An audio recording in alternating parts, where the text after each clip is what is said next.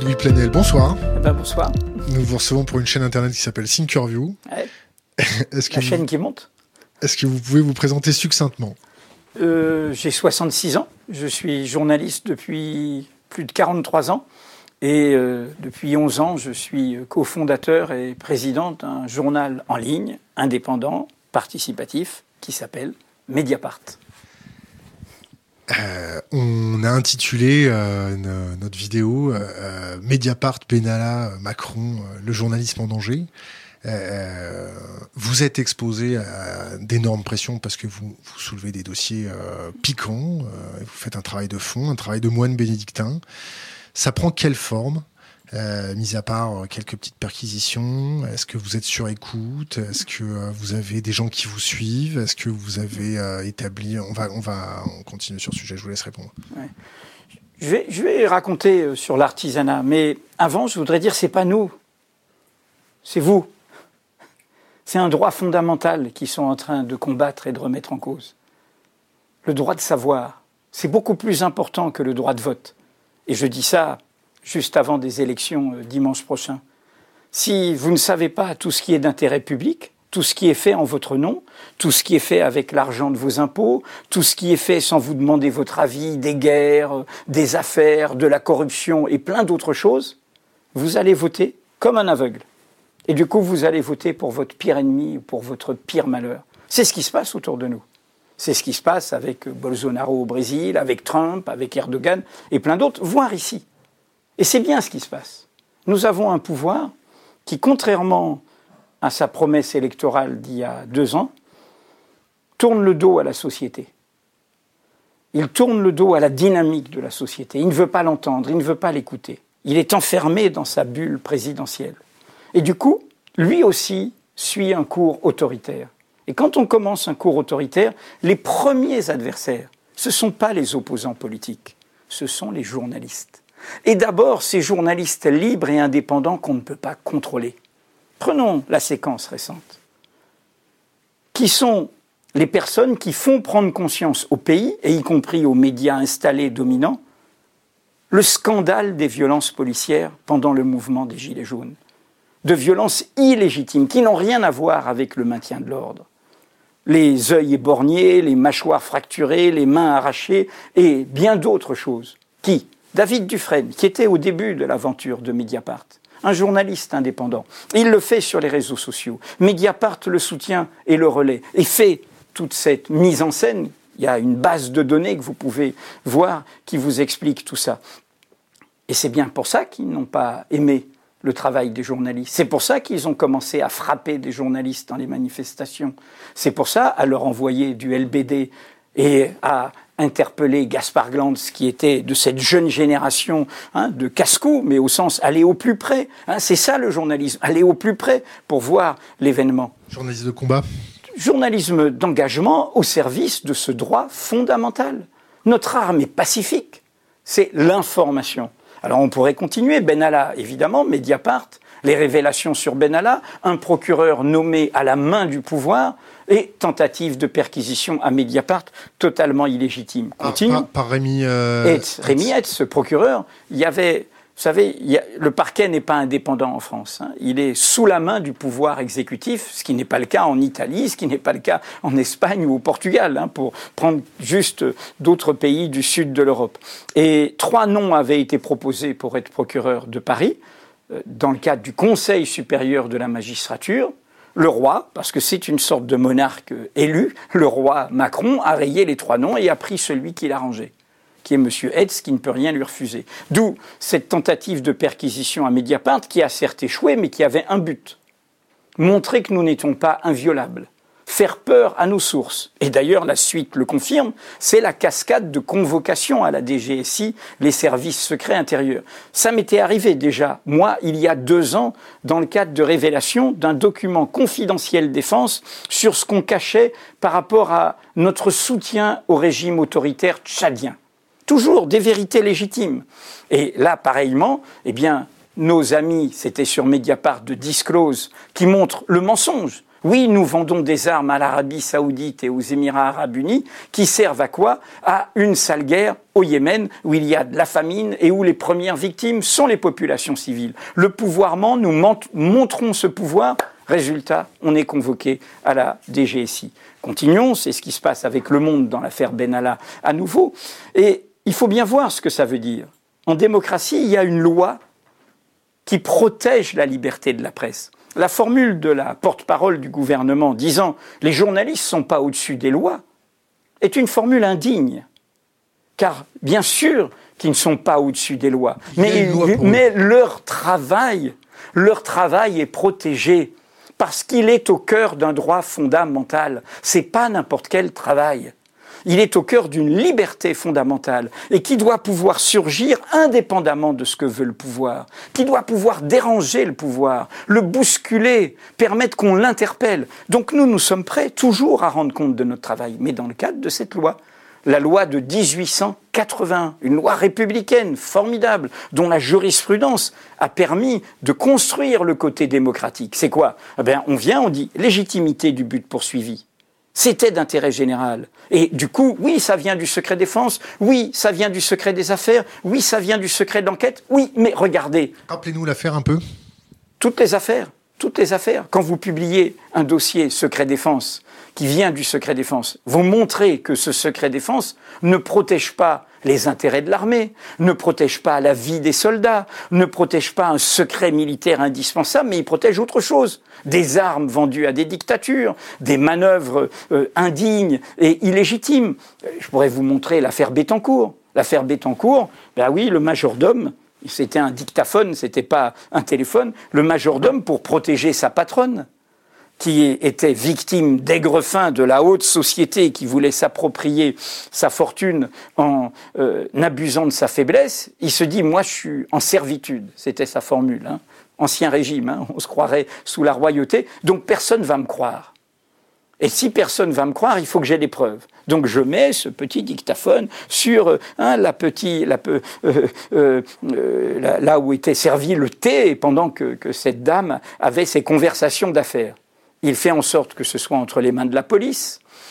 Mediapart obtient ses 21 heures. Nous, nous mettons de côté tout ce qui concerne la vie privée et nous révélons ce que ça révèle. De l'évasion fiscale, des pressions sur la justice, l'abus de faiblesse sur cette dame, des manœuvres capitalistiques secrètes et tout ça.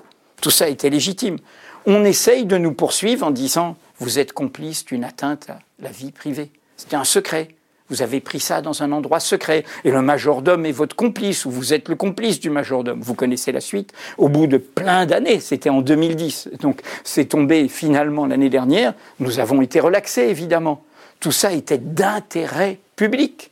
Et donc c'est toujours la même question, d'intérêt public. Il n'y a pas de secret absolu. Hein. c'est l'intérêt public et le juge en est l'arbitre. Et donc notre travail se passe toujours comme ça. Je pourrais vous donner un autre exemple.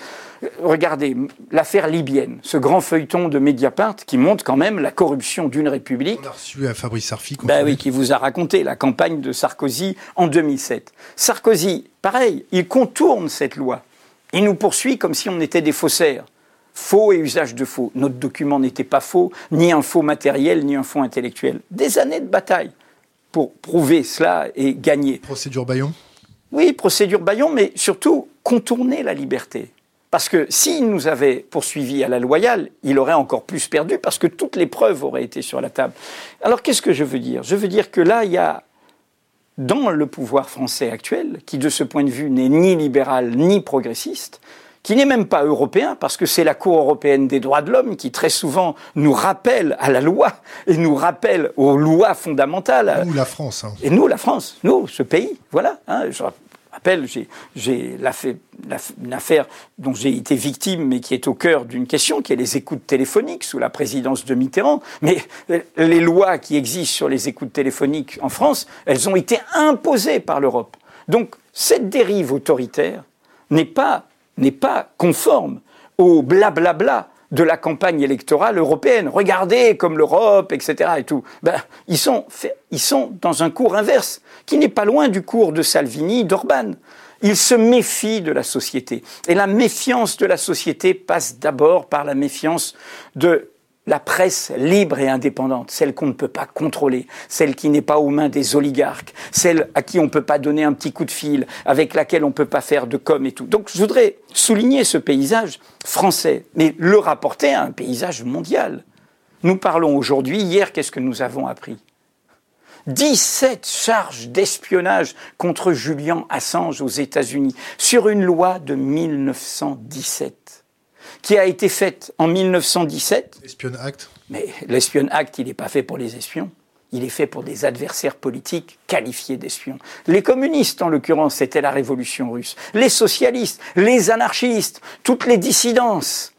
Et jamais, depuis que cette loi a été promulguée, au pays du First Amendment, le premier amendement de la Constitution américaine. Aucune loi ne sera faite contre la liberté de la presse parce que c'est un droit fondamental, aussi important que le droit de se réunir, le droit de manifester, le droit de penser librement. C'est ça le libéralisme politique au cœur de la démocratie. Et donc, c'est la première fois que cette loi est utilisée contre un éditeur de presse d'information. On peut trouver que Assange a déconné, qu'il était trop pris euh, dans euh, son hubris personnel, mais par ailleurs, hein, qui vivrait sa vie, l'isolement qu'il a subi, etc. Hein. Moi, je, je, ne suis pas juge. On peut avoir des avis divers là-dessus. On peut se dire qu'il a peut-être euh, déconné avec les filles et que la poursuite suédoise a de bonnes raisons d'être. Ça, c'est autre chose.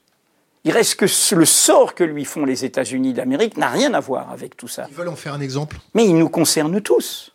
Comme ils ont fait un exemple de Chelsea Manning, qui est retournée en prison parce qu'elle n'a pas accepté de témoigner contre Assange. Chelsea Manning, grâce à laquelle on a connu l'ensemble des câbles qui ont montré le mensonge de la puissance américaine pendant toute la guerre d'Irak, l'hypocrisie de sa diplomatie, le, rappelez-vous la vidéo Collateral Murder, la saloperie en clair de tuer en blaguant euh, des civils, en l'occurrence deux journalistes, caméramans de Reuters de Reuters, irakiens, mais de Reuters, tirés comme aux pigeons et les mecs qui blaguent dans leur hélico pendant ce temps-là. Donc, tout ça, ce sont des, ces personnes-là, Edward Snowden, Chelsea Manning, Julian Assange, quelle que soit leur solitude, leur... mais ce sont des héros de ce droit de savoir. Héros malheureux, héros vaincus. Ils ont commencé, ils n'avaient pas 30 ans. Elle avait 21, 22 ans, Chelsea Manning. Quand euh, Edward Snowden s'organise, et il l'organise hein, très bien lui tout seul pour avoir tous les documents de la National Security Agency, pour montrer l'espionnage global, pour montrer comment tout ce qu'on utilise est utilisé pour nous surveiller. Chez les hackers, il a été salvateur dans le sens avant où on disait que tout le monde était surveillé, on nous traitait de complotistes, on vous nous aviez raison. Et en fait, on avait raison. Et quand il a sorti, bah, un, les salaires des hackers ont augmenté. Et les États ont commencé à se dire qu'est-ce qui nous arrive parce que le prétexte est la sécurité. Le prétexte est l'ennemi intérieur, mais il sert à surveiller tout le monde, et y compris, on l'a vu avec les révélations de Snowden, à surveiller d'abord ses alliés, ses concurrents économiques, à espionner même Merkel et Hollande, etc. L'Europe c'est une honte. Elle aurait dû, évidemment, comme nous l'avons tous demandé... Expulser des diplomates Non, surtout donner l'accueil, donner l'accueil à Snowden.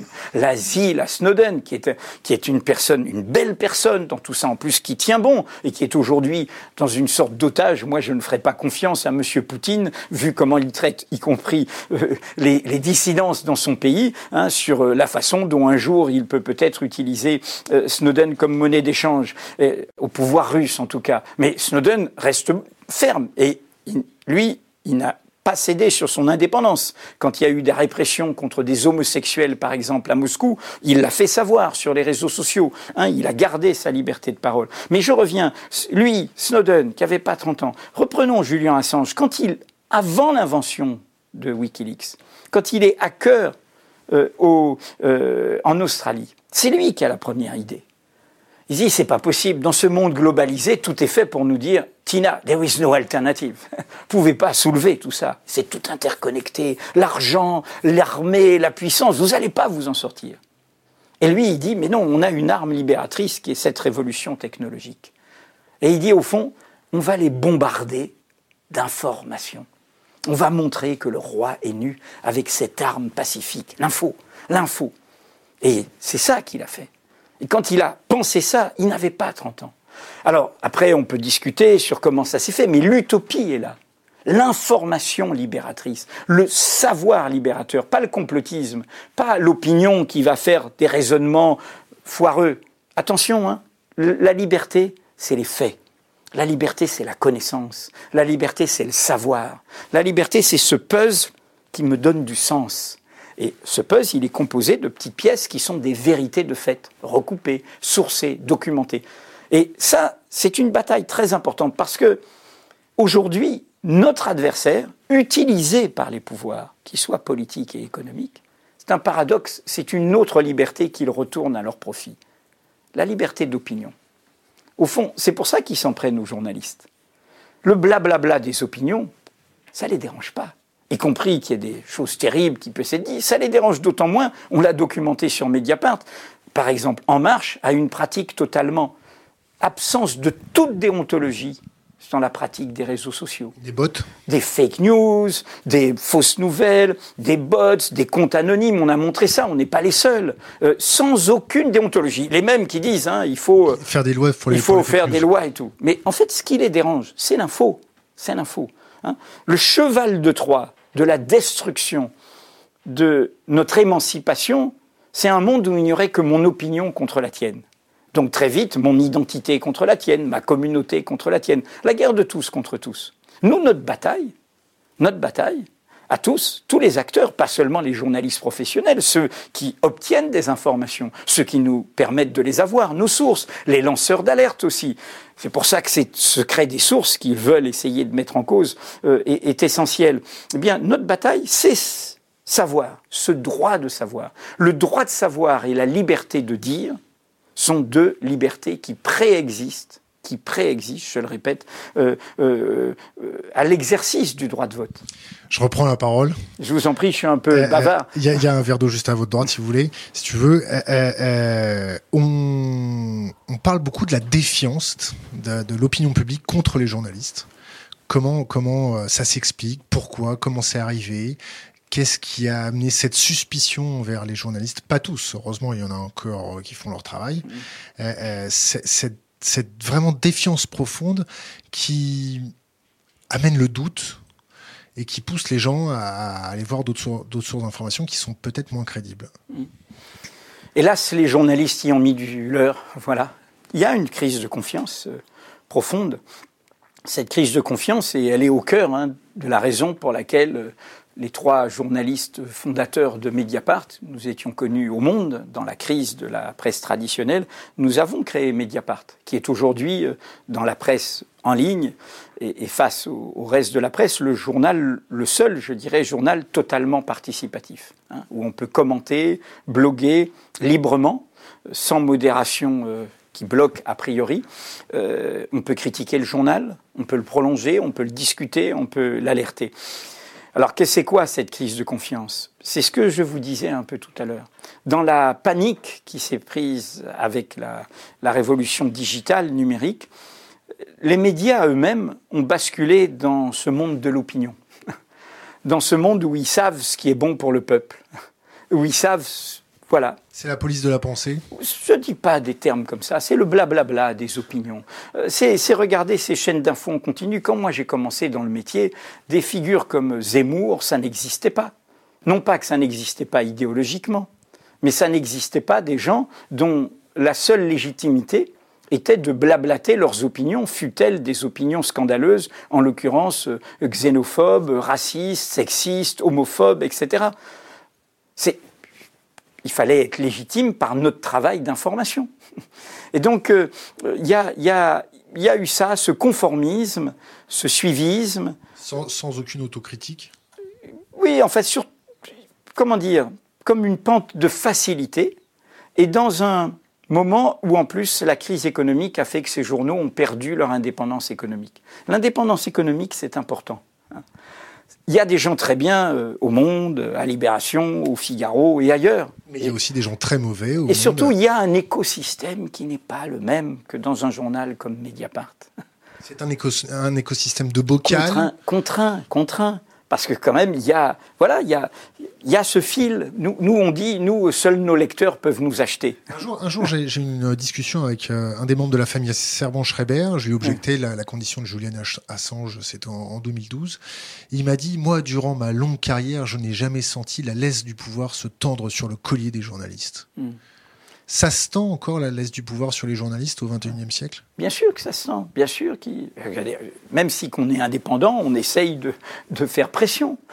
Je vous ai parlé de, de, de cette tentative de perquisition. Quel est l'enjeu? L'enjeu, c'est que nous, journalistes, on doit reconquérir cette confiance. Et comment on doit la reconquérir? En montrant qu'on se bat, où qu'on soit. En montrant qu'on se bat pour son indépendance. Vous avez un bel exemple euh, cette semaine. Les sociétés de journalistes après les révélations de Mediapart sur l'espionnage de François Ruffin et de Fakir par le groupe LVMH, comme par hasard, les deux journaux qui appartiennent à M. Bernard Arnault n'en ont pas parlé, les Échos et le Parisien, eh bien, les sociétés de journalistes des Échos et du Parisien ont protesté. Et elles ont rejoint la protestation globale. Tout comme sur la, DGSI et, la convocation de notre consoeur du Monde qui faisait suite à Disclose, qui faisait suite à Mediapart, il y a eu euh, un point commun. Il faut se battre. La clé est se battre.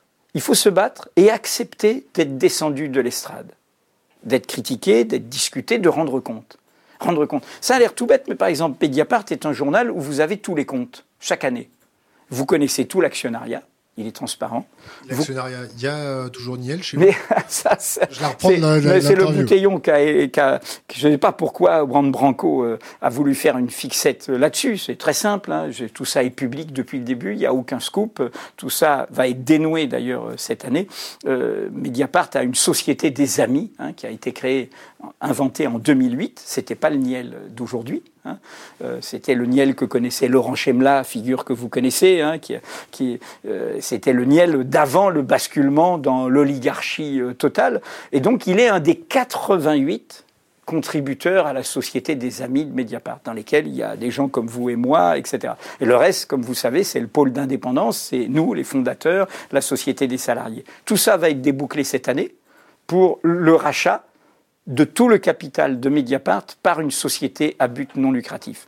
Donc, et évidemment, je le rappelle à chaque fois, eh ben, quand Niel a pris le monde et qu'il a pris Free hein, à la fois, eh ben, qu'a fait Mediapart? Ben, On a fait une enquête de cinq volets de Martine Orange et Laurent Mouduit qui sont vraiment costauds et qui n'a pas du tout plu à Monsieur Niel. Et on a fait notre boulot comme on le fait toujours. Bon, donc je, regrette ça parce que ça a beaucoup troublé beaucoup de gens, puisque le, livre de Branco a un gros succès.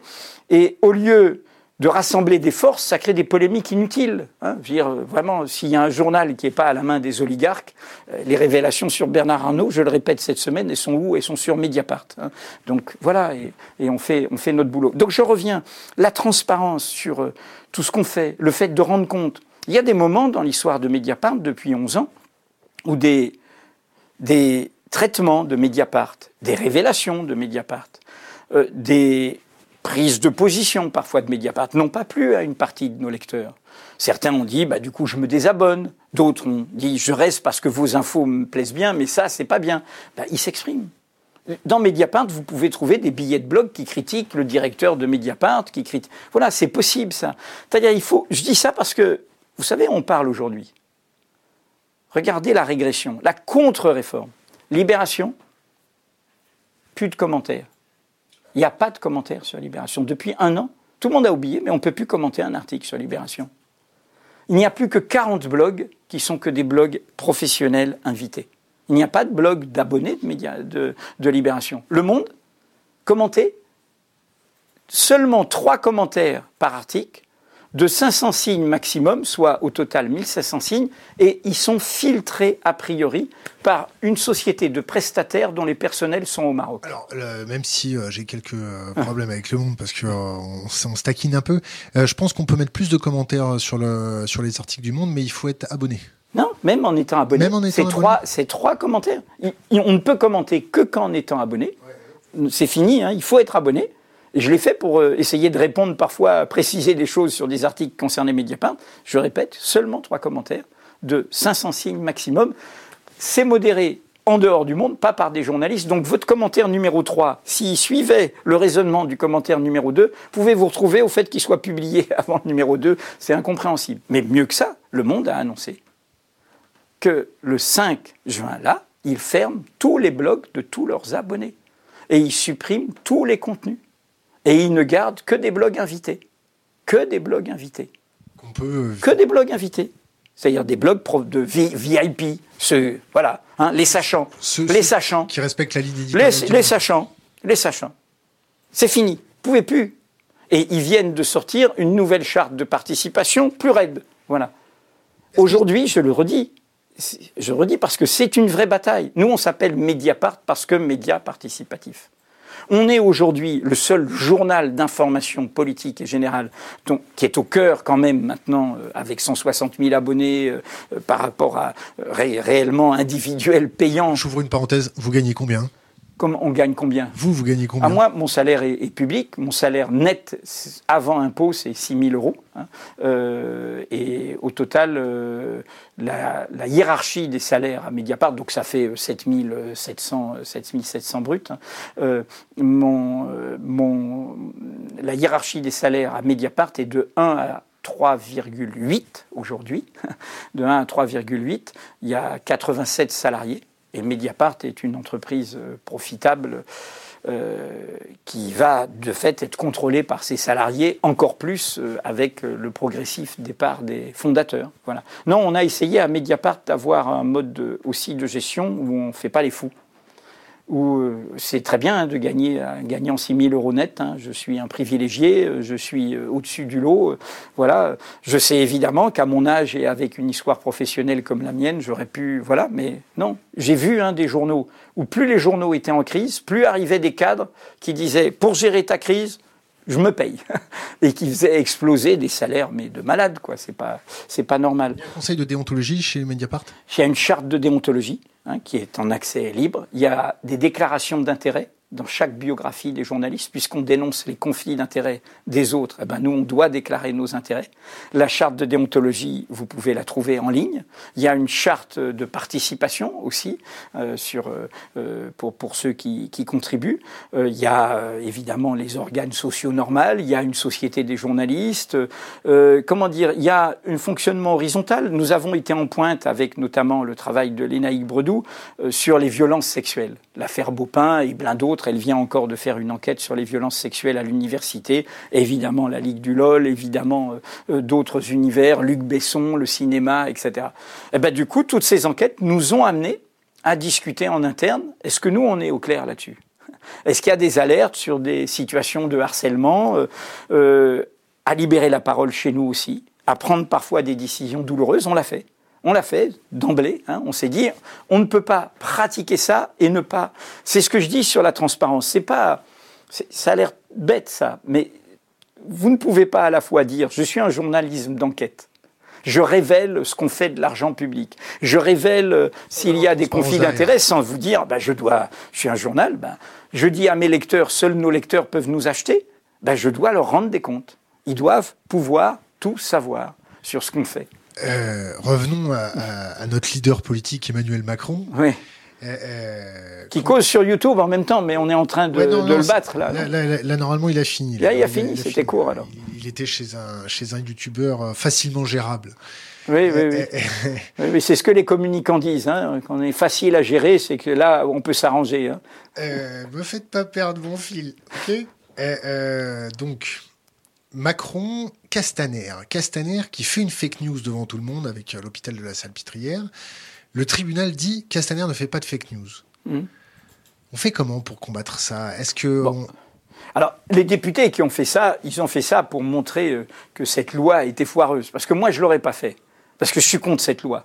Donc je ne vais pas demander. Pourquoi vous êtes contre la loi fake news? Ah mais c'est une loi contre la liberté de la presse, comme la loi sur le secret des affaires. Ceux qui mais c'est une loi tout d'un vous vous rendez compte, dans notre monde actuel, la première priorité du président de la République a été de demander une loi sur les fausses nouvelles en période électorale. Alors, peur de faire manipuler par une puissance étrangère. Voilà, ils disent c'est les bots russes, ils vont faire, etc. Donc nous les journalistes, nous les journalistes, on leur dit quoi? On dit vous nous dites que c'est les bots russes, que c'est ceci, et que ça ne concerne pas notre travail? Alors il suffit que vous l'écriviez. suffit que ça ne concerne pas le travail normal d'information des journalistes qui relève de la loi de 1881. Et pas un type qui, un juge seul, qui en référé en 24 heures va dire c'est faux ou vrai. Donc nous, on leur dit inscrivez-le dans la loi. C'est curieux, ils n'ont pas voulu l'inscrire. Alors je vais vous dire pourquoi. Rappelez-vous la présidentielle de 2012. Il y a 15 jours entre le premier et le deuxième tour. Le samedi du milieu. Sortez une petite affaire. Ben, on sort le document libyen, le financement de Sarkozy.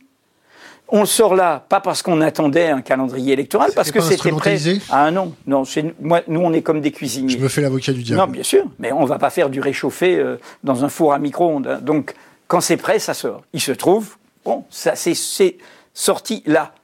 Alors, on, a eu cette discussion, j'avais dit, si je le gère politiquement, je pourrais être accusé, dans un sens ou dans l'autre, d'avoir instrumentalisé cette info. Donc, je la sors quand elle est prête. Que dit M. Sarkozy? Fake news faux et usage de faux. Il aurait eu cette loi référée, référée. 24 heures, ça se Référée. Et à l'époque, Mediapart est en avance sur tout le monde. Toute la presse du mot, ce document, ça n'a pas l'air de document libyen. Oh non. C'est pas qu'ils font la fine bouche. Ils, nous cassent, quoi. Ils nous cassent. Hein, ils nous regardent de haut. On était en 2012. Hein, depuis, euh, Mediapart est plus respecté par la, la profession. Donc, la profession n'y croit pas. Il n'y a jamais de solidarité entre votre profession. Si, regardez, je vous ai parlé de ces solidarités qui existent. Ça se construit si les journalistes se battent. Le courage est contagieux. Si on se bat, on donne l'exemple, même si on, se fait taper, même si on est parfois vaincu, déçu, ça aide les autres à se battre. C'est moi, voilà. Et qu'on soit au Figaro, à BFM, à TF1 ou ailleurs, on doit se battre pour l'honneur de son métier. On n'est pas au service du patron, on n'est pas au service du pouvoir, on est au service des citoyens. Donc je reviens sur l'histoire.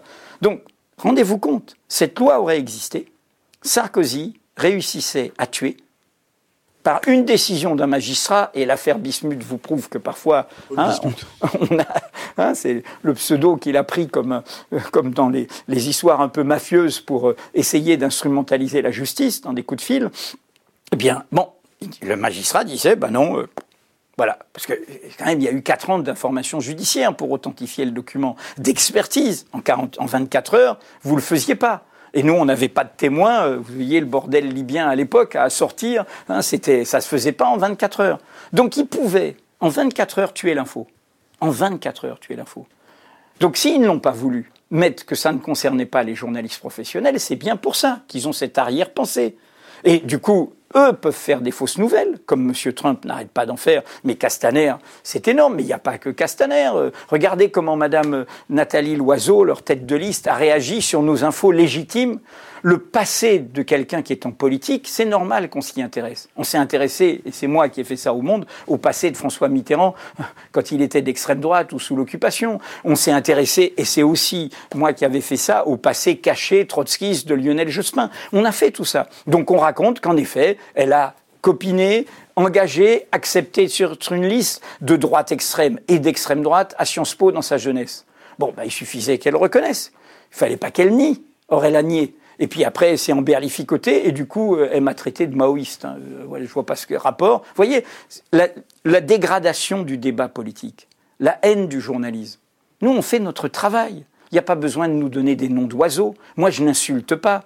Madame Loiseau en l'occurrence. Hein. Je n'insulte pas les politiques, je le traite pas, je respecte leur travail.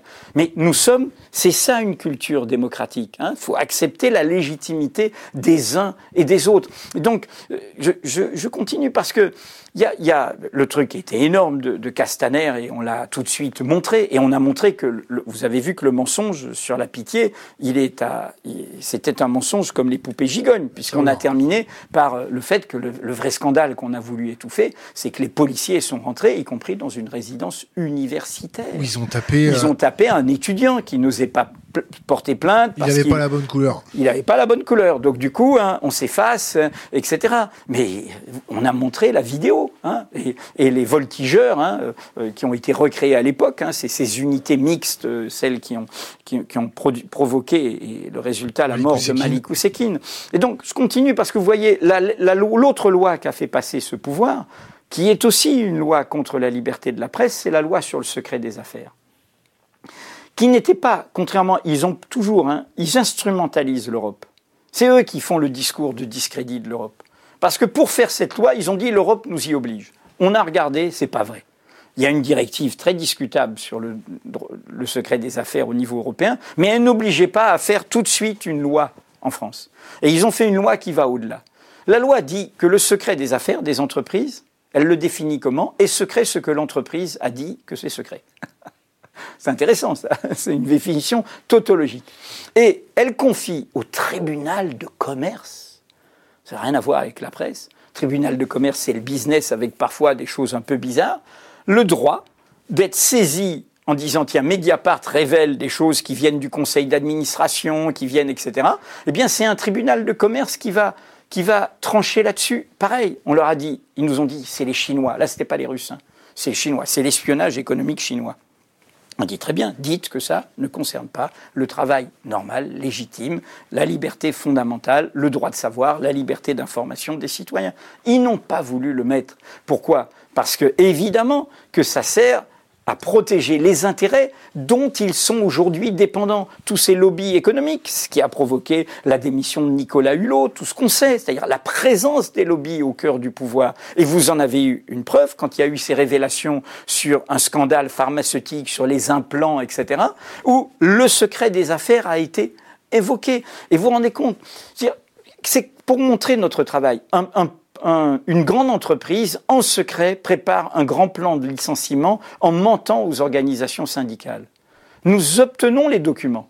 C'est d'intérêt public. C'est la vie de travailleurs qui est concernée. Et donc, le secret des affaires ne vaut pas dans ce cas-là, parce que ça veut dire qu'on utilise ce secret en le privatisant et au détriment de personnes.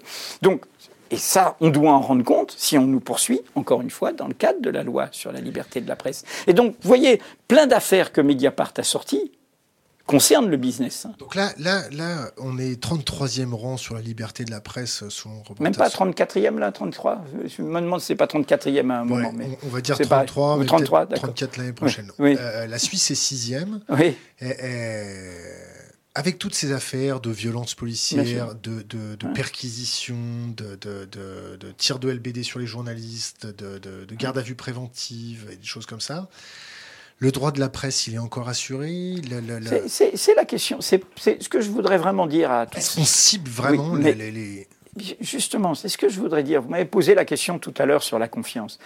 Dire à toutes celles et tous ceux qui, qui nous écoutent que si on dit c'est la presse, on va dire c'est un truc corpo. Vous voyez? C'est les journalistes qui se battent pour les journalistes. C'est tout le monde. Et moi, c'est pas mon problème là. Parce que le journalisme est aussi un champ de bataille. Moi, je me bats contre un certain journaliste de gouvernement, euh, une presse de préfecture, voilà, tout ce que vous voulez. Il y en a beaucoup Donc, comme ça, non Il y, a une bataille. Bah, oui, voilà, bah, on se bat. Hein, on, se bat dans toutes sortes de milieux professionnels. Ce que je veux dire, c'est que nous, notre métier est au cœur d'un droit qui vous appartient. C'est pour ça que, encore une fois, la critique du journalisme est légitime. La haine des médias et du journaliste, ça c'est autre chose. Quand vous les mettez tous en bloc, quand vous les cognez, quand vous les frappez, ça c'est autre chose. Parce que là, vous vous attaquez vous-même. Vous vous attaquez vous-même.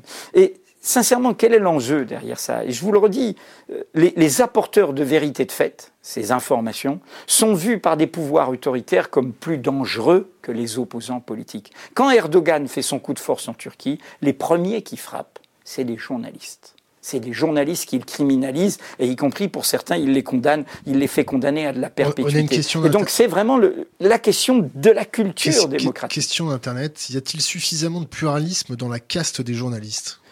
Moi, je ne dirais pas la caste. On est des travailleurs de l'information. La caste, vous savez, euh, il y a beaucoup de journalistes, hein, ils, euh, ils, gagnent, euh, ils, marnent, ils ont des idéaux, ils les défendent, ils essayent de faire au mieux, ils sont syndiqués. Ils reçoivent des commandes Oui, puis, mais aussi, oui, d'accord, mais ce que je veux dire, c'est quand même, il y a des travailleurs et des travailleuses de l'information. Hein, il y en a voilà. encore. Voilà. Oui, ben, il, y en, a plein. Autre question d'Internet. Donc, ce que je veux dire, c'est que, voilà, si on dit la caste, on, on fait un un bloc comme ça, euh, et, on, tombe, à mon avis, dans, euh, comment dire, pas dans le bon chemin de la bataille. Alors, je, vous entends tout à fait. Euh, mais on sent le public euh, qui, qui, a cette sensation de trahison de son quatrième pouvoir, de cette politique de cours, de cette de ce, de ce journaliste, de ce journaliste qui reste sous le robinet de l'information, du politique, de ce journaliste qui, qui, qui, serre la main avant l'entrée d'Emmanuel Macron. Oui, mais qui, qui, je comprends, mais vous vous adressez, vous vous adressez à la mauvaise adresse. Moi, nous, nous, nous, on, mais oui, nous, on nous, le succès de Mediapart. C'est parce que les autres faisaient pas leur boulot. Leur succès de Mediapart, c'est de montrer que si on fait ce chemin-là, si on donne le moyen de l'indépendance, tout en n'étant pas démagogue, hein, en faisant, nous, on fait notre travail, et j'assume parfois que si certaines informations dérangent une partie de nos lecteurs, ben, elles sont, voilà, hein, je ne vais pas cacher des informations qui dérangent une partie parce qu'elles plaisent à d'autres, et ainsi de suite. Bon, donc, qu'est-ce que ça fait? Ça fait qu'on construit la confiance. Vous savez, en plein mouvement Gilets jaunes, Certes, il y a eu des incidents. On va parler des gilets jaunes parce qu'on va encore nous accuser de surfer sur les gilets jaunes. Mais non, nous on parle des gilets jaunes, nous on n'arrête pas. de parler des gilets jaunes ici. Et, on, continue. Et eh ben qu'est-ce que euh, qu'est-ce qui s'est passé le lendemain de la perquisition? Il y a eu une manifestation spontanée de gilets jaunes euh, au pied de Mediapart. Hein. Donc la confiance, elle est là. Moi, je tourne beaucoup autour. J'ai fait un bouquin à partir du travail de, de Mediapart sur les gilets jaunes, la victoire des vaincus. On a un film qui est sorti qui montre le travail de Mediapart qui s'appelle depuis Mediapart. Les salles sont pleines, il y a 500, 200, 300 personnes, il y a des débats, on est là, on discute. Le décodex Oui. C'est bien le décodex, c'est pas bien? Décodex et puis euh, il y a NewsGuard là. Il y, a, y a celui euh, qui existe à, à Libé et celui Check, News, à Libé, Décodex et Le Monde, etc. Alors c'est comment dire, c'est c'est très ambigu. C'est ambigu parce que c'est un côté d'abord. Maintenant, on va avant de produire des infos, on va s'occuper de vérifier les infos des autres. Bon, c'est utile, ça permet des mises au point, et, ceux qui font ça euh, le font euh, très sérieusement, hein, plutôt, euh, et de manière très précise. Ça permet notamment de montrer que le, le, pouvoir raconte souvent n'importe quoi. Une des ambiguïtés pour moi, c'est que dans les médias en question, c'est payé par qui? Facebook. Par Facebook. C'est-à-dire, c'est tout le problème. C'est tout le problème de la dépendance des Gafa. C'est-à-dire, d'un part, il y a les aides publiques à la presse que nous refusons et qui est un scandale. Hein. Le premier bénéficiaire, c'est le groupe de Bernard Arnault. Le deuxième, c'est Monsieur Drahi. Le troisième, c'est les autres, Niel et d'autres. Euh, ils sont riches. Hein. Il n'y a pas de raison qu'ils reçoivent des subventions directes euh, euh, pour leurs journaux. Ils ont qu'à mettre de leur poche. Et par ailleurs, c'est cumulé avec le fait que les GAFA, Google et Facebook et d'autres, font des aides pour faire passer le fait qu'ils payent pas tout à fait leurs impôts, hein, quand même. C'est ça la réalité. Donc euh, moi, je n'aime pas trop cette dépendance. Mais, mais euh, en clair, et je n'aime pas, comment dire, là, il y a un vrai débat. Facebook, euh, Facebook, c'est le piège. Tout le monde l'utilise, mais c'est le piège. Facebook, vous êtes le produit. Facebook, l'algorithme vous calcule en fonction des opinions, pas des infos. Ils ont créé un monstre. Et d'ailleurs, on l'a vu, trafic des données, Cambridge Analytica, campagne Trump et tout. C'est ça le vrai scandale, en l'occurrence. Et du coup, qu'est-ce qu'ils font? Maintenant, ils appellent eux-mêmes au secours les États. Facebook, Mark Zuckerberg, il va voir les États, aidez-nous à contrôler tout ça. Et donc, il y a une alliance entre ces monstres économiques et les États pour, pour le contrôle de tout ça. Et en l'occurrence, je vais peut-être vous surprendre quand j'insiste sur le côté participatif de Mediapart, c'est pour vous dire que nous, parmi nos projets fous, après avoir installé Mediapart comme un journal indépendant avec son côté Robin des Bois de l'investigation, ben c'est dire quittez Facebook, venez à Mediapart. C'est un réseau social, Mediapart.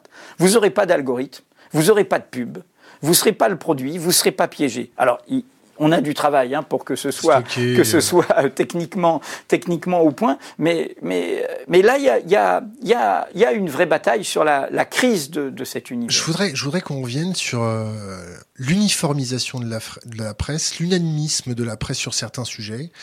Je vais vous donner comme exemple Trump, l'élection de Trump tous les médias, 95% des médias nous disaient que euh, euh, il n'allait pas remporter et que c'était Clinton qui allait le remporter. Ils se sont lamentablement plantés.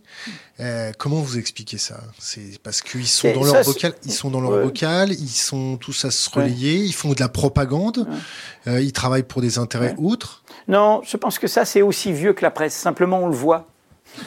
On le voit. Pourquoi? Parce que c'est tout l'enjeu. Tout ce que nous utilisons là, qui est, récent hein, entre nous. euh, il y a une décennie de massification de tous les instruments dont nous parlons. Mediapart se crée en 2008, c'est l'année où Facebook et YouTube et, euh, euh, et, Twitter commencent à exploser. le smartphone, il est créé en 2007 les tablettes n'existaient pas, le crowdfunding n'existait pas encore. Donc nous sommes, nous sommes, nous avons une grosse décennie. Il y a eu une décennie de, de hein, les hackers, euh, les pionniers, euh, ceux qui faisaient du code. Il y a eu une deuxième décennie avec l'idée, ça y est, on va conquérir. Et là, on est dans le temps du backlash, hein, la contre-réforme, hein, et on voit d'autres dispositifs. Donc on est dans le temps d'une bataille. Toute révolution technologique appelle une révolution démocratique. C'était le cas avec la machine à vapeur, c'était le cas avec l'électricité, qui ont toutes été des révolutions aussi de l'information. La cité des journalistes sur la campagne de Trump. Oui, mais j'y reviens. Ça veut dire que aujourd'hui, grâce à cette, cette horizontalité, cette immédiateté, ce temps réel, le fait qu'il y ait du suivisme journalistique, le fait qu'il y ait du conformisme journalistique, le fait que l'idéologie dominante soit toujours peu ou prou dominante, que ce soit en Chine, que ce soit à Moscou euh, euh, et que ce soit ailleurs, hein, attention, c'est partout. Vous le voyez. Donc vous vous dites, c'est pas possible. Il nous faut l'alternative. Il nous faut le pluralisme. Eh ben, c'est cette bataille qu'il faut mener faut pas se plaindre. En clair, ce que je veux dire, c'est qu'il n'y a pas de fatalité, il n'y a pas de complot, il n'y a pas une main qui manipule tout ça derrière. Il y a, y a nous, il y a nous, comment on se bat? Il faut aider la presse indépendante. Il y, a quand même une upper class qui a des intérêts, qui... Bien sûr qu'il y a une lutte des classes. Bien sûr qu'il y a une lutte des classes. Il y a, il y a... Mais aujourd'hui, et les Gilets jaunes nous l'ont rappelé, la vérité, c'est qu'il y a surtout, en 30 ans, une toute petite minorité qui est au cœur aujourd'hui du pouvoir économique et du pouvoir politique, qui a capté tout ça. Bon, et que c'est intenable, c'est insupportable. Donc, donc, mais oui, bah, donc, est, moi, qu'est-ce que je vois? Je vois plutôt l'inverse. Je vois que nous, Mediapart, ben, on ne s'est pas trop trompé. Je vois que les gilets jaunes, nous, on a tout de suite compris. Bah, aussi. oui, ben, d'accord, ben, d'accord. Donc, donc, on est nombreux. Donc, faut, moi, je vois plutôt cette bouteille-là à regarder en haut, se taper le mur. Non, on se bat on trace notre route, quand même. On va les laisser, laissons, traçons notre route, créons, créons des solidarités, créons des causes communes, de l'égalité. C'est ça qu'il faut faire. Euh, se lamenter, comment dire, être dans le ressentiment, qui est une bataille, bien sûr que les idéaux démocratiques et sociaux. Pas de vengeance. La vengeance et le ressentiment n'ont jamais été de bons conseils. Il faut de l'élévation. Comment C'est la leçon des Gilets jaunes pour moi, c'est l'élévation, la hauteur. Sur les ronds-points, on ne demande pas aux gens d'où ils viennent. On ne demande pas où ils ont voté. Le tutoiement est de rigueur. Et on commence à discuter. Et on discute de quoi? Bah De qu'est-ce qu'on va faire ensemble Et qu'est-ce qui se passe? Même si des gens viennent avec leurs préjugés, même si des gens avaient voté à l'extrême droite, tout d'un coup, il se passe autre chose. Et on n'entend plus parler, tiens, de quoi? Des migrants. Hop, ils n'en parlent pas. On n'entend plus parler, tiens, des musulmans. Hop, ils n'en parlent pas. Tout l'agenda avec lequel on nous pourrit la tête, le bouc émissaire, hein, la diversion. Et on parle de quoi? Des questions démocratiques et sociales. Et, c'est comme ça que se font des politisations authentiques du côté de la démocratie. Vous y croyez encore? Mais je crois, il y a la seule chose qu'on peut prédire, c'est la lutte. Il faut se battre. Autrement, à quoi ça sert d'avoir vécu? Alors, est-ce qu'il faut voter dimanche? Chacun, ah, moi, je n'ai aucune consigne à donner de cette Est-ce que vous votez? Moi, personnellement, je dis jamais ce que je fais. Pourquoi? Parce que je suis le président de Mediapart. Donc, si je dis quelque chose, on dira Mediapart dit quelque chose. Donc, voilà. À Mediapart, je peux vous dire, hein, les débats ont lieu dans la rédaction. Et il y en a qui s'abstiennent. Il y en a qui s'abstiennent. Il y en a euh, qui vont voter euh, euh, Brossa. Il y en a qui vont voter Insoumis. Il y en a qui vont voter euh, Jadot. Euh, Alors, ceux qui votent Jadot, ils disent non, je vote Damien Carême, etc. Voilà, parce que la diversité de la liste, chacun voit ce qu'il veut. Ceux qui votent Insoumis disent ah non, je vote pas Insoumis, mais Manon Aubry, parce que c'est une tête nouvelle et qu'en Vence Mélenchon, son sectarisme m'énerve parfois. ceux qui votent Brossa, ils disent ah ben forcément, je suis pas forcément proche du PC, mais Brossa a fait une très bonne campagne, etc. Bon, il y a une grande diversité comme ça. Ce qui est sûr, c'est qu'autant que je sache, à Mediapart, ça ne vote pas à Front National et ça ne vote pas En Marche. Personne n'est parfait. Euh, euh, cette narration, il y, a vraiment une, euh, une, presse qui perpétue une narration, qui, qui, nous raconte cette petite histoire de, de la, fuite en avant du capitalisme et qu'il faut vraiment continuer à travailler à fond parce que c'est le seul chemin.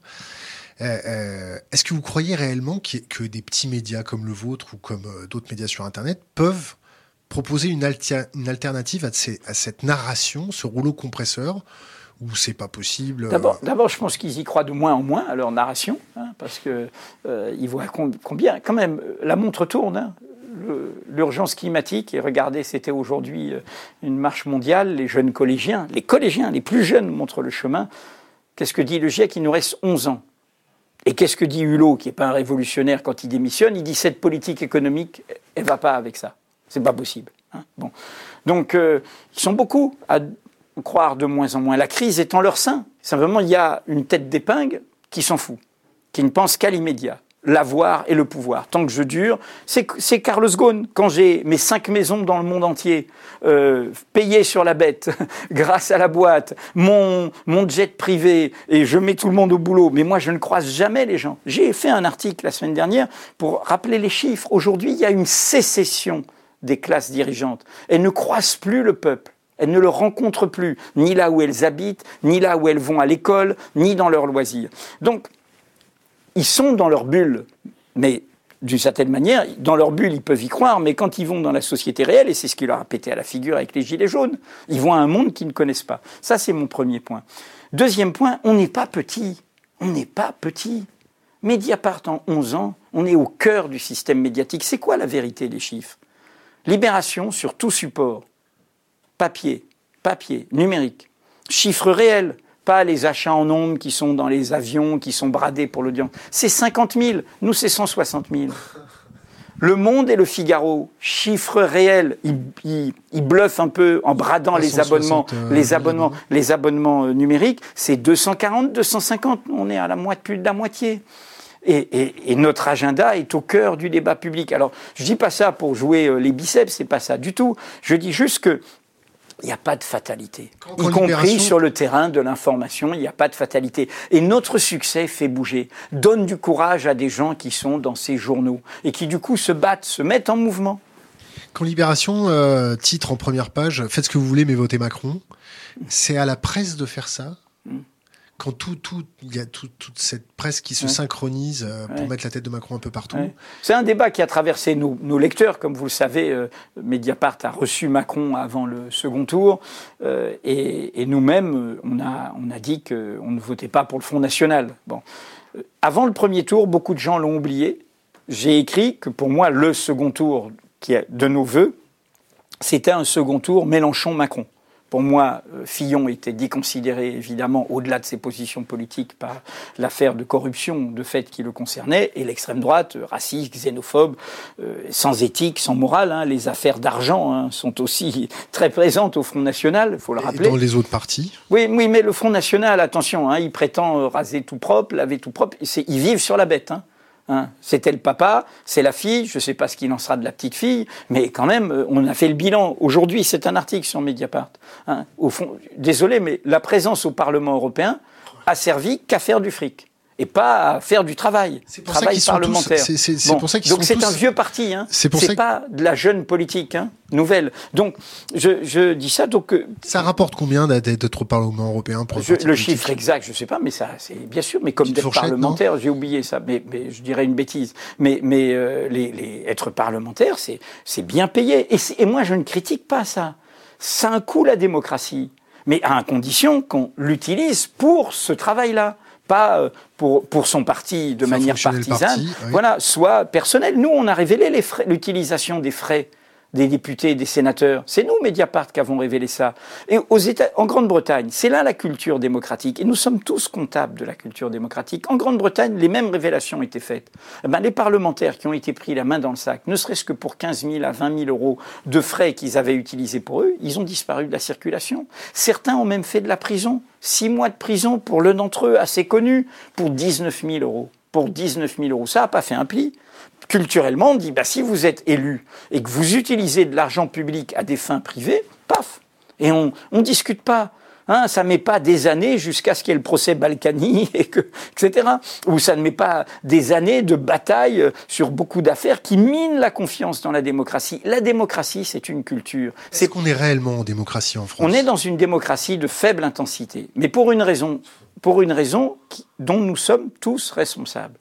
Le fait, que, le fait que, nous acceptions le présidentialisme. Ça, c'est un des combats fondateurs de Mediapart, nourri par notre travail d'enquête. Nous devrions être une démocratie délibérative, parlementaire, participative.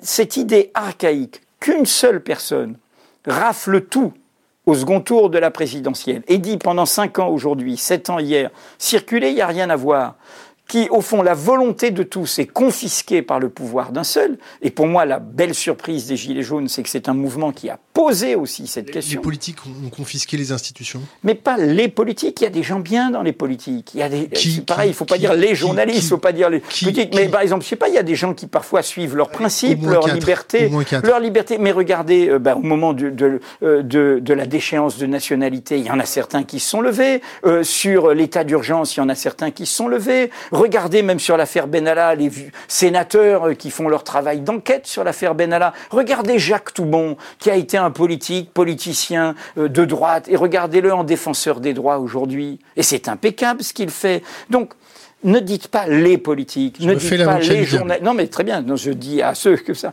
les journalistes.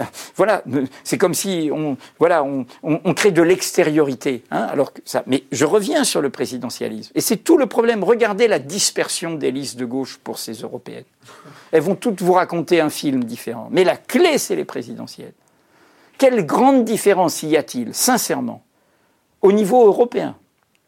Niveau d'un débat européen où menacent ces droites nationalistes, etc., sur l'urgence climatique, l'urgence démocratique, l'urgence sociale, l'urgence du combat contre l'évasion fiscale, et je pourrais ajouter l'urgence de la démocratisation de l'Europe elle-même. Hein.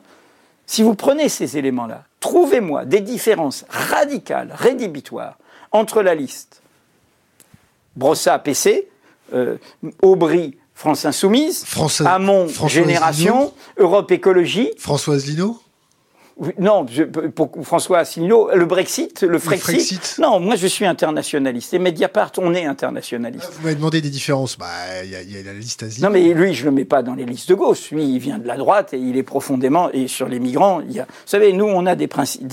nous, on défend des principes. Des principes. Hein. Et les principes, c'est la Déclaration universelle des droits de l'homme. Hein. Désolé, nous naissons libres et égaux en droit. Et parmi les droits, il y a le droit de se déplacer. Il y a un hasard malheureux de la naissance. On a le droit de choisir son pays de résidence.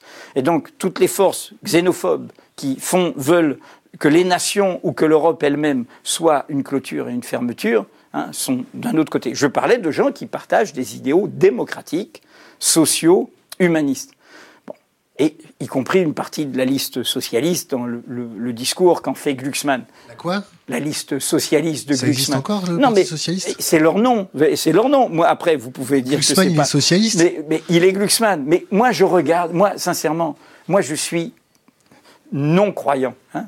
Je, pas d'amis imaginaire. Non, mais et je ne suis pas. Je dis juste, je, je dis juste l'irresponsabilité de ces gens. Il faut croire ce qu'on raconte. Ce qu'ils racontent tous c'est pas fait à sur l'urgence. Non, mais moi, je ne suis pas dans leur tête, je dis juste sur l'urgence. Imaginez qu'il se soit dit quand même, après le, le paquet d'eau de mer pris il y a deux ans, l'extrême droite, au deuxième tour quand même, et Macron qui arrive dans son chamboule tout et qui rafle tout, avec 18% des inscrits au premier tour. Comment ces gens-là n'ont pas pu se mettre autour d'une table, dire arrêtons de déconner. Ok, on a nos partis, on a nos mouvements, on a nos intérêts. Il va y avoir les européennes, ça se joue au niveau européen. Hein. On ne va pas faire la France de l'Europe. On l'Europe, on ne va pas la faire à la française. Ça se joue avec d'autres. Regardez, les écolos, ils vont peut-être gagner en Belgique. Regardez les résultats en Autriche. Euh, non, aux Pays-Bas. C'est pas en Autriche, c'est aux Pays-Bas hier. Regardez la gauche espagnole, hein, avec le, débat et l'alliance parfois tumultueuse mais réelle entre Podemos et les socialistes, et avec le dialogue avec les indépendantistes catalans. Je pourrais multiplier les exemples. Comment ces forces-là n'ont pas pu se dire on se pose et on voit. Et vous posez la question ou quoi? Non, mais moi, je, dis juste que c'est irresponsable. Mais, mais la, réponse, on l'a tous. Oui, mais je la réponse. Ils se mettent pas autour d'une table pour désigner un leader, pour se réconcilier, parce, qu'ils veulent le pouvoir, le pognon. Mais, mais, ça, mais, ça, mais moi, comme moi, je reste avec des idéaux. Je veux pas me résoudre à ça. Je pense pas qu'ils sont tous mauvais. Je pense pas qu'ils sont, tous sans idéaux. Ben, je pense qu'ils sont irresponsables. Ils sont irresponsables. Je pense que pour face à ce face-à-face que construit Macron et que construit le Front National, qui les arrange tous, hein, la peste, le choléra, venez là, hein, voilà, qui nous font à nouveau. Il fallait une autre force, il fallait une union. Il fallait une union, surtout sur une élection à un tour, surtout sur une élection où l'abstention est importante. Et là, il pouvait y avoir un événement qui se passe. Alors, ils ne le font pas. Pourquoi? Le clientélisme, le nombre de postes, la présidentielle derrière. Mais en l'occurrence, dans le moment actuel, c'est irresponsable. Je le pense vraiment. Euh, nous, Mediapart, parfois, on est, comment dire, moi, je crois, je l'ai écrit, y compris dans non seulement des articles, mais des livres issus du travail de Mediapart. On est dans un moment où il faut faire chemin commun, les causes communes de l'égalité faut pas faire la petite querelle des petites différences. Il y a un libertaire, euh, euh, John Holloway, qui avait, fait, qui avait fait cette formule sur les gauches ou les radicalités.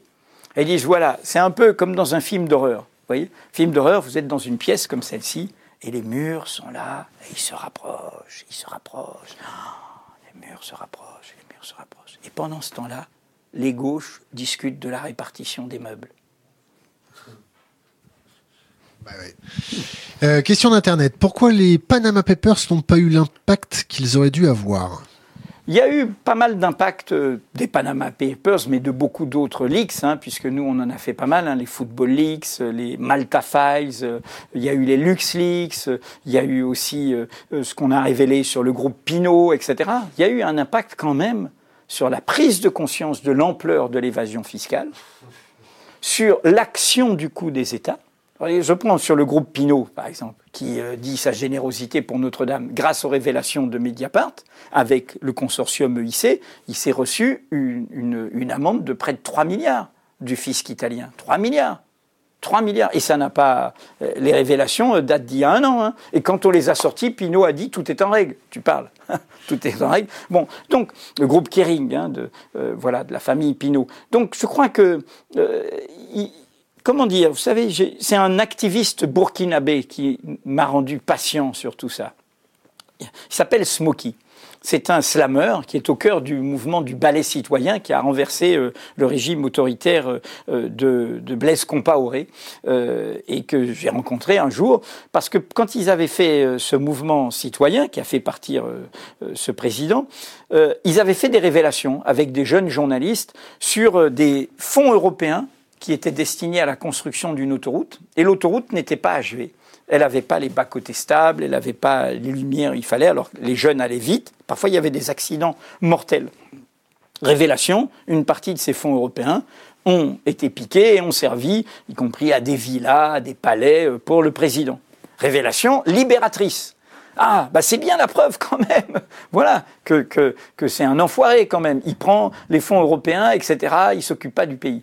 Et là, Smokey, il est jeune, hein, mais il est sage, hein, comme un griot africain, il dit, voyez, monsieur Plenel, vous les journalistes, votre rôle, c'est de lever les lièvres. Mais ensuite, c'est à la société de les attraper. Mais la société qu'elle dans le guidon. Mais elle attrape. Et regardez, qu'est-ce qui s'est passé là depuis six mois? Ils, comprennent les choses des gens, des gens qui étaient isolés, travailleurs pauvres, femmes isolées, retraités, qui à un moment disent ça va pas, je m'engage, je vais sur un rond-point, là où ça va tout, on s'arrête jamais. C'est la fin qui les a motivés? C'est c'est la conscience, la conscience de l'injustice. Tout part de l'injustice fiscale. C'est pas des gens qui disent qu'ils veulent pas d'impôts. C'est pas des gens qui sont contre des mesures pour le climat. C'est des gens qui se rendent compte qu'en fait, les décisions prises par ce pouvoir, c'est des décisions où ceux qui devraient donner plus donnent moins, et ceux qui gagnent moins donnent plus. Donc c'est l'injustice. Et du coup, c'est le moteur de l'égalité. Et, et c'est comment dire, bien sûr que qu'on peut se dire, ça donne pas de réalité politique tout de suite. Je ne sais pas pour qui voter euh, euh, dimanche. Euh, c'est un mouvement d'ailleurs, les gilets jaunes est un mouvement de l'abstention parce que l'événement véritable de 2017, c'est pas le chamboule tout uniquement en marche et France insoumise les deux mouvements hein, qui ont bousculé la donne. L'événement premier, ça a été les présidentielles où il y a eu le plus fort taux d'abstention. La plus forte moyenne sur neuf, neuf euh, au-dessus de la moyenne par rapport aux, neuf élections présidentielles précédentes. Donc la montée du, du, du rejet démocratique. Non pas d'un rejet euh, des élections par antidémocratisme, mais parce que c'est une confiscation démocratique. La démocratie, c'est pas les élections.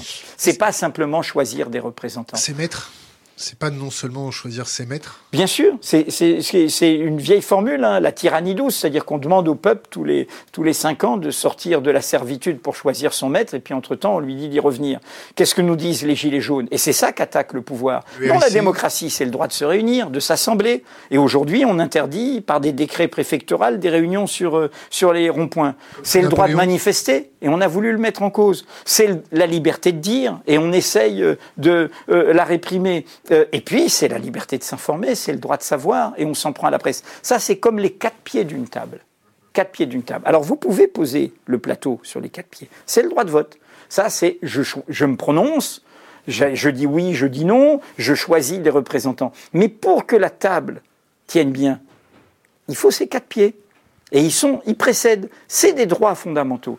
Et nous, on est au cœur de ça. Là, on s'éloigne juste euh, une, petite minute euh, du journalisme. Euh, la collapsologie, ça vous parle ou pas? Alors, on a, il y a des débats. Il y a une journaliste. Et le, un Mediapart, qui, on a beaucoup traité, hein, et il y a une journaliste qui aime pas trop le, ceux qui, qui, qui, en font une sorte de catastrophisme de l'effondrement. Hein. Faudra nous la présenter. Jade Lingard, ah, vous devriez, elle est formidable. Il y a eu une interview d'elle dans Reporter. C'est elle qui a fait un petit livre qui s'appelle Je crise climatique. Elle est, elle est, c'est vraiment une, une, des signatures à Mediapart sur l'enquête sur la prise de conscience sur sur la crise climatique, bien avant hein, que dès, dès, le début de, de Mediapart. Donc moi, je, en fait. Je, je, pense que, et ça, je crois qu'il faut le prendre comme ça. Il faut, c'est en ayant conscience de la catastrophe qu'on peut l'éviter. C'est-à-dire que moi, je n'aime pas les théories euh, du déclin. On dit il est irréversible, hein, ça va dans cette direction. Le futur est écrit, pas plus qu'il est écrit euh, genre euh, on va les lendemains qui chantent. Le futur, il dépend de nous. il dépend de nous. Alors, il faut avoir, vieille formule, optimiste de la volonté, pessimiste de l'intelligence. La vérité, c'est que la catastrophe, elle est déjà là. La catastrophe, c'est que tout continue comme avant. C'est ça la catastrophe. Elle n'est pas devant nous. La catastrophe, regardez la, course de vitesse sur, sur euh, euh, le, le désordre climatique, notre responsabilité. Vous savez, les animaux, nous sommes 0,3% du vivant. Et j'inclus les humains dans ces animaux. Les végétaux sont beaucoup plus importants que nous. Et ils ont une intelligence que nous n'avons pas. Il n'y a pas de cœur, il n'y a pas de cerveau, mais vous pouvez euh, brouter euh, de l'herbe, elle continuera à vivre. Les végétaux euh, ont des choses à nous apprendre. Il y a un botaniste, Stefano Mancuso, qui raconte ça très bien. Donc, comment dire, il faut nous remettre en cause dans notre hubris de puissance. Nous sommes une espèce tellement intelligente qu'elle oublie son lien au tout vivant, du tout monde, sa relation. Elle l'oublie dans ses pratiques de prédation, de consommation, d'avidité, euh, de propriété matérielle, mais elle l'oublie aussi quand elle cède au racisme, quand elle cède à la xénophobie, car elle oublie la relation à elle-même, elle oublie la relation à l'autre. Et donc, nous, voyons, elle est là, cette catastrophe. Elle est là quand vous avez euh, le ministre des Affaires étrangères euh, de Bolsonaro, qui, Bolsonaro lui-même, est raciste, est homophobe, est euh, aligné sur Netanyahou en Israël, et, est un, c'est un homme qui, pousse au pire, hein, qui pousse au pire. Et que dit son ministre des Affaires étrangères? Oh, le changement climatique, c'est un complot marxiste complot marxiste. Bon, quand vous voyez Trump comme ça. Donc la catastrophe, elle est là. Et elle produit ces monstres politiques, ces monstres politiques que nous voyons naître. C'est une phrase de Gramsci que j'avais popularisée. La crise, c'est quand un vieux monde est en train de mourir, mais il s'accroche. Il s'accroche à sa puissance. Et un nouveau monde, on le voit, on le sent, vous en êtes, tarde à naître. Mais la phrase importante, c'est dans cet entre-deux, suscite surgissent les phénomènes morbides les plus variés. Ce qu'une traduction littéraire a dit de manière plus forte, dans ce clair-obscur surgissent les monstres. Et on en voit plein autour de nous. Donc la catastrophe, elle est déjà là. Et donc, qu'est-ce qu'il faut faire? Et c'est pour ça que la concomitance gilet jaune et mobilisation des jeunes pour le climat, fin du monde, fin du mois, c'est pour nous le même combat, le mot d'ordre qui a surgi le 8 décembre le 8 décembre, journée la plus dure, hein, la plus violente, mais c'est là où a eu lieu la première convergence, est essentielle parce que nous disent les jeunes du climat. Ils disent à quoi ça sert que j'aille tous les vendredis à l'école là hein L'appel de Greta Gunsberg, c'est dire attendez un moment, vous les, adultes, vous êtes irresponsables. Il hein faut changer le logiciel. Et c'est pas du blablabla. Il faut vraiment le changer. Et c'est pour ça que je parlais tout à l'heure de l'éparpillement des listes progressistes, euh, émancipatrices, se revendiquant d'idéaux euh, d'égalité et de démocratie, quel que soit le bilan de ces forces politiques. Hein. Moi, je, je, dis juste, là, il y a une responsabilité hein, de ne pas comprendre qu'on est dans un moment où il faut...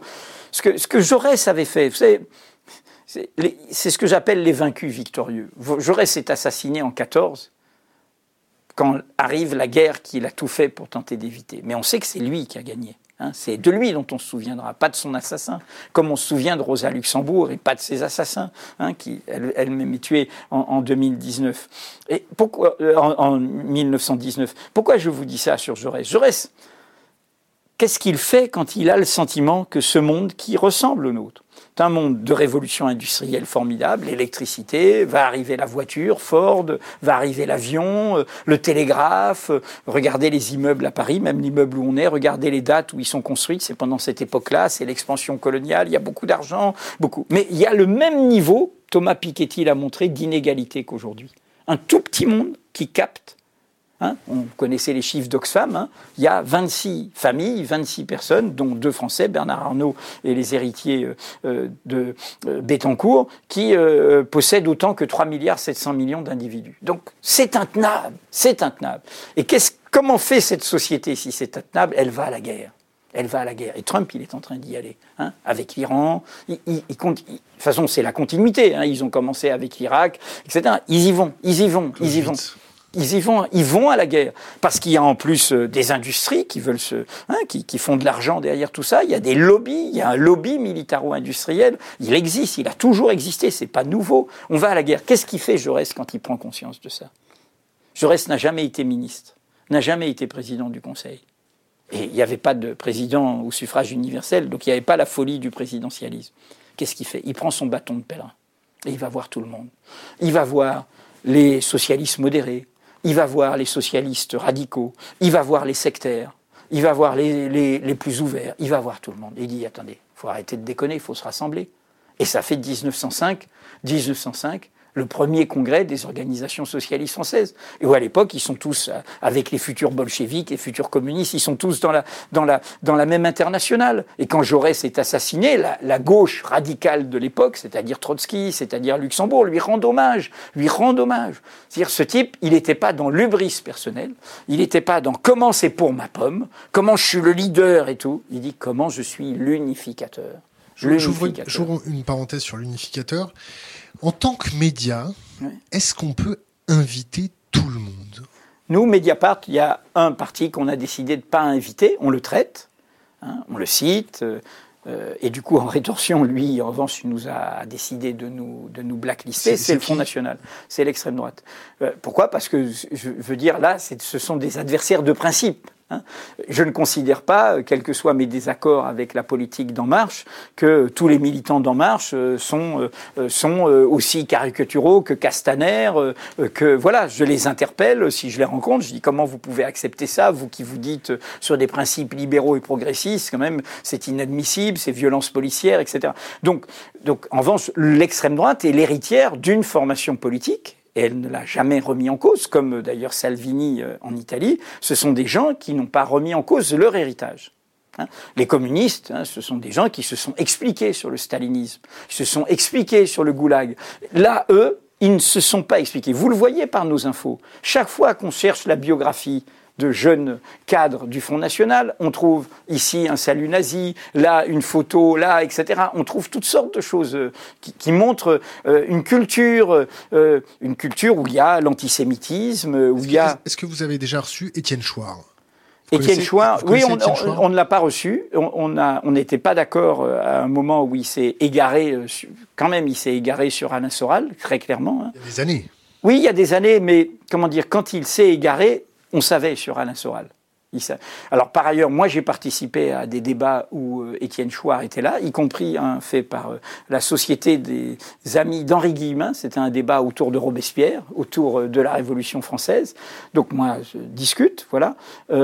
comment dire Je vais vous dire, et ça c'est aussi pour les, internautes qui nous écoutent, parce que chacun se fait maintenant son savoir et va voir et tout.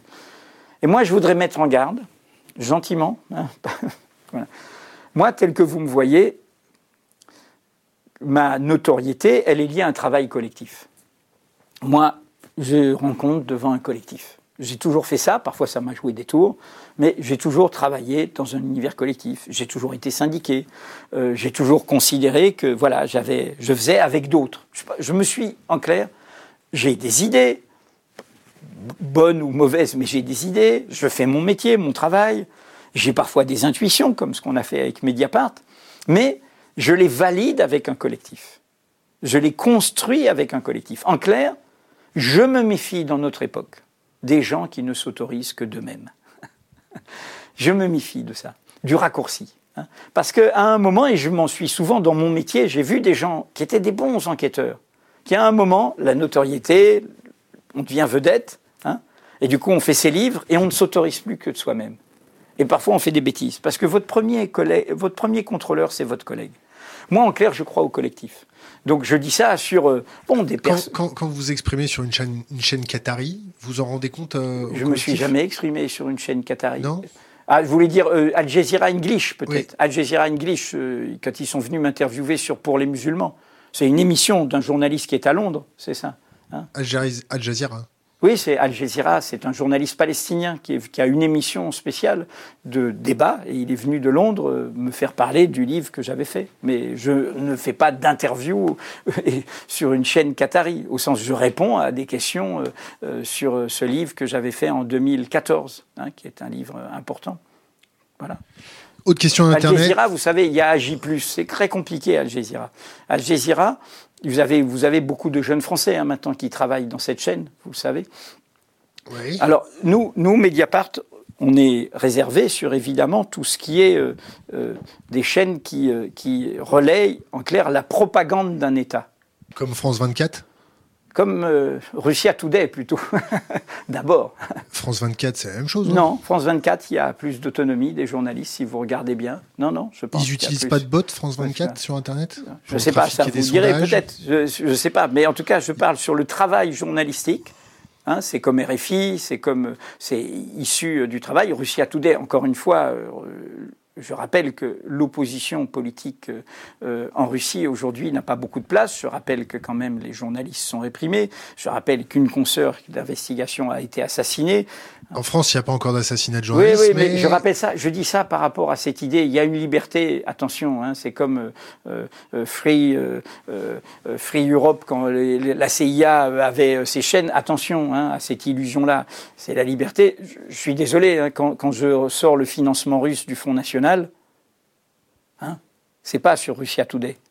c'est pas sur Russia Today eh Non, c'est pas sur Russia Today. Hein c'est pas sur Russia Today quand on sort ça. Quand je raconte que l'affaire Benalla, il y a cette histoire avec un oligarque proche de Poutine, cet aspect de l'affaire Benalla, il n'est pas sur Russia Today. c'est pas bien. Bon, voilà. Donc je dis ça sur euh, parce que je pense que sur euh, Al Jazeera, dire euh, résumer à une chaîne qatari est un peu sommaire. C'est Al Jazeera, bon, le Qatar, c'est tout petit.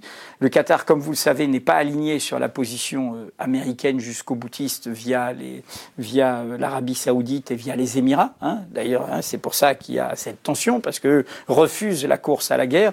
Et Al Jazeera est, par rapport à d'autres chaînes en arabe, une chaîne évidemment qui ne sort pas de scoop sur ce qui se passe au Qatar, sans aucun doute, mais qui est beaucoup plus pluraliste hein, dans, son, dans, son, dans son contenu. Et Al Jazeera English est de très grande qualité, en clair.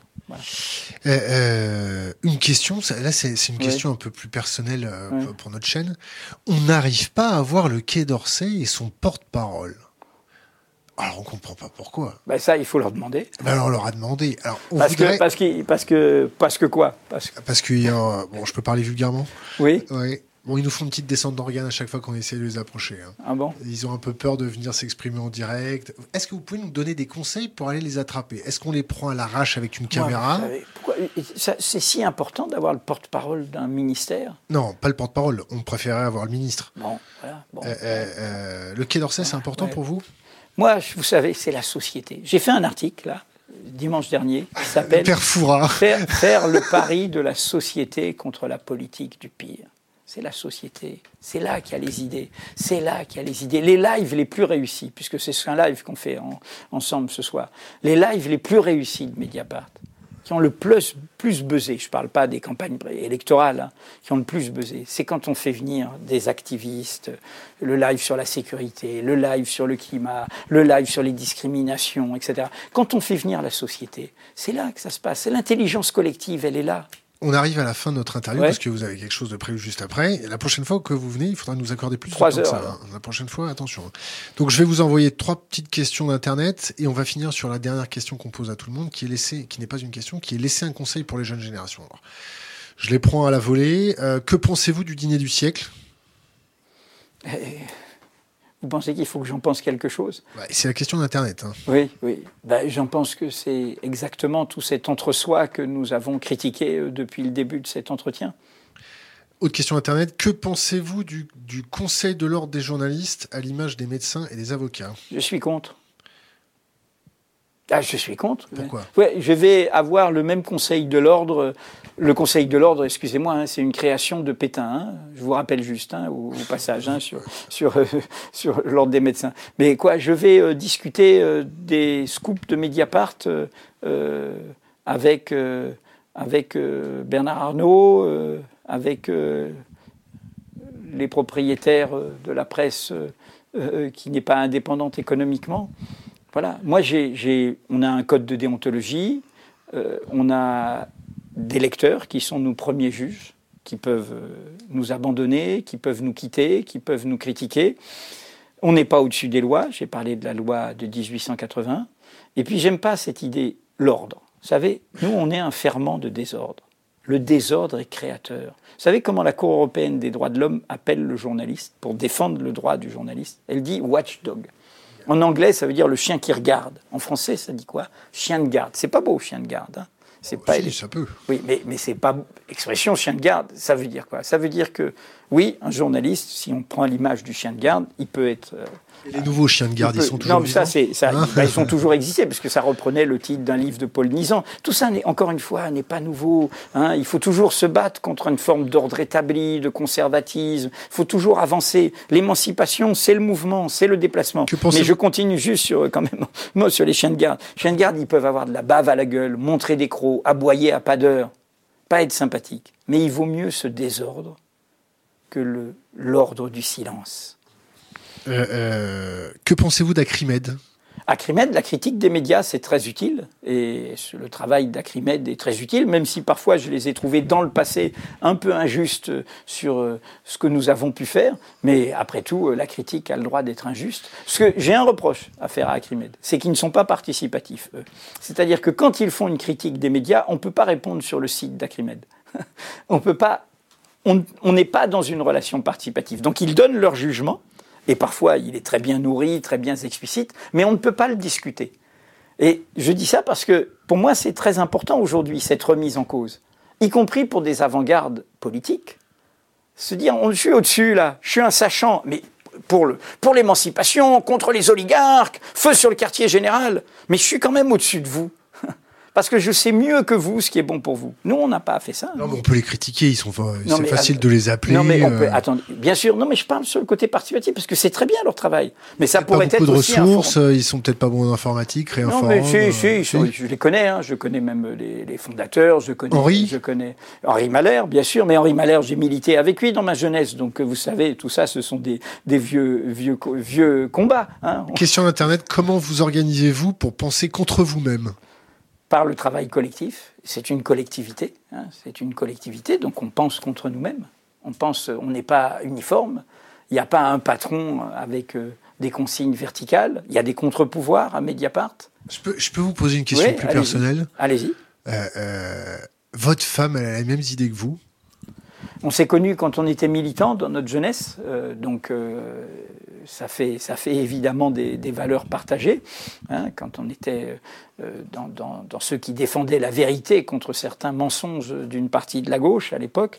Pour le reste, elle n'est pas du tout. Oui, je parle du stalinisme. Hein, on a beaucoup menti.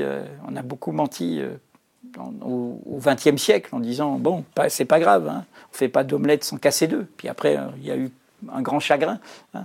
Euh, autrement, il y a une, différence et une force, c'est qu'elle n'est pas du tout dans nos métiers. Hein. Elle est dans une autre temporalité, elle est chercheuse euh, au CNRS, euh, voilà, donc on est dans d'autres univers, mais parfois on n'est pas d'accord, parfois on discute, parfois dans la si, famille. Si elle travaillait par exemple à, à valeur actuelle mais moi, d'abord, je crois que ne me serait jamais arrivé de vivre avec un journaliste. Je ne fréquente pas les journalistes. Je travaille avec des journalistes. Je suis dans ce métier et dans cette profession. Mais euh, ma vie euh, n'est pas redondante avec ce. Est-ce que vous regrettez d'avoir reçu Macron à la campagne présidentielle? Non, parce que je pense que, y compris, je regrette pas, parce que ça, trois fois, hein, parce que n'oubliez pas le 15 avril l'an dernier avec euh, avec Jean-Jacques Bourdin, hein, quand on avait dit à la revoyure un an après et qu'ils ont proposé que ça se passe de cette et quand vous revoyez cette interview du 15 avril, hein, c'est 15 jours avant, euh, on ne le sait pas, mais euh, les événements de Benalla, puisqu'après ils vont les étouffer, vous voyez la crispation, vous voyez le contraste. Revoir l'interview du 5 mai 2017 et l'interview où on joue les mauvais garnements en l'appelant pas Monsieur le Président, en disant votre mouvement c'est pas en marche, c'est en force, en lui parlant tout de suite de l'évasion fiscale, etc. Hein, et vous faites, vous regardez ces deux entretiens, ben vous voyez le chemin parcouru. Donc nous, comment, on fait dans ces cas-là? Un entretien, il ne s'agit pas d'un débat. Nous, on n'est pas là pour avoir le dernier mot. On est là pour faire surgir une réalité et essayer de montrer cette réalité. Qu'est-ce qu'il y a dans le ventre? Dans la campagne présidentielle, on montre qu'en effet, il y a quelque chose. Le bonhomme n'est pas qu'un artifice. Hein, il a du répondant. Hein, il tient bon. Et à l'époque, il tient un discours où il tient les deux bouts.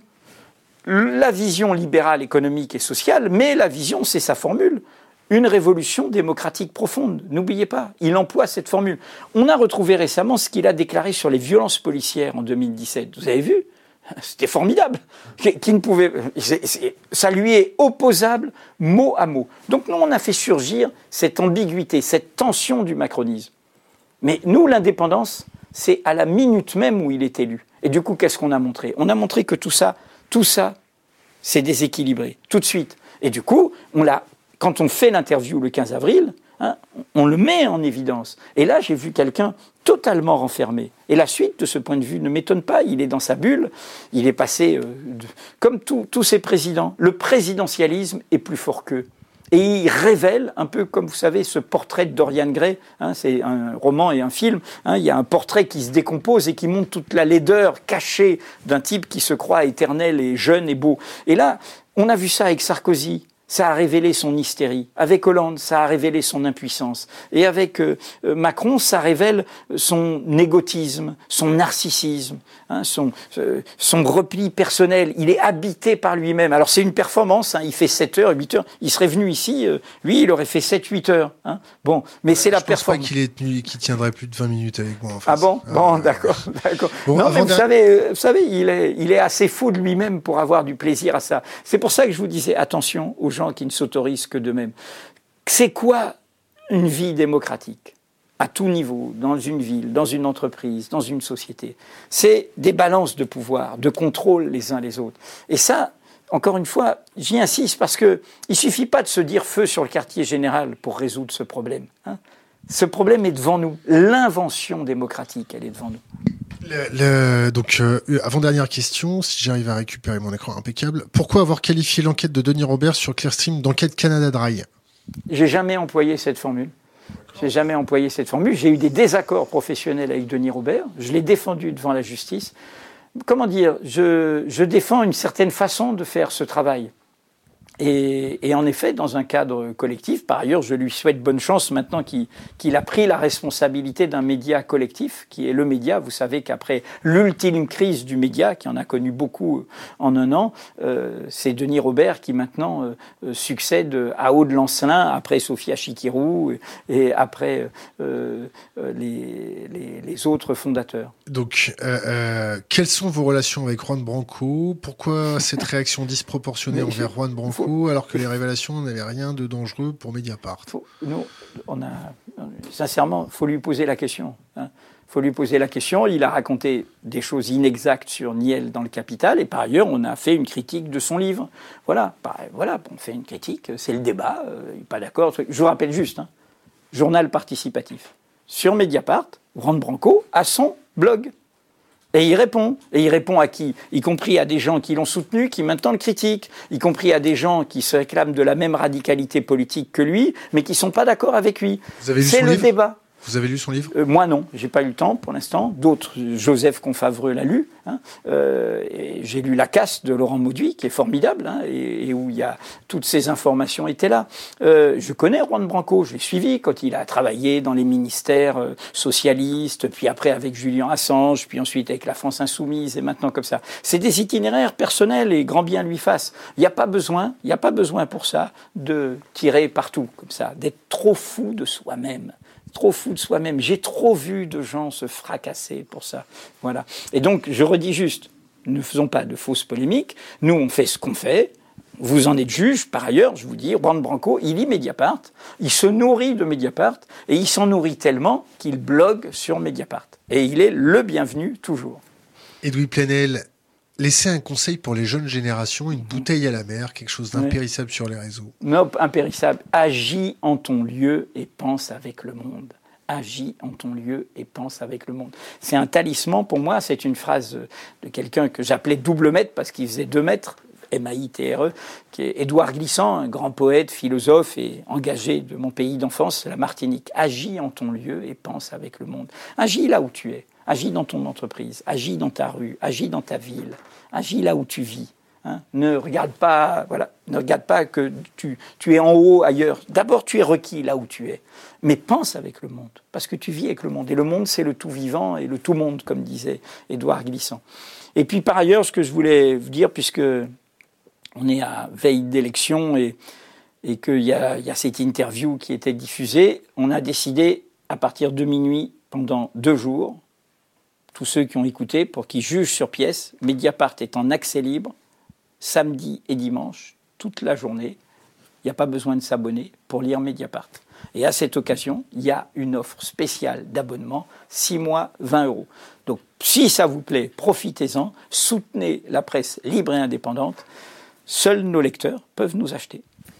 Et eh ben, Edoui Plenel, merci d'être venu ben, nous merci voir à vous. Euh, euh, sur ce média qui est aussi un média euh, libre et indépendant. C'est, on dit couper maintenant? Eh ben. Couper.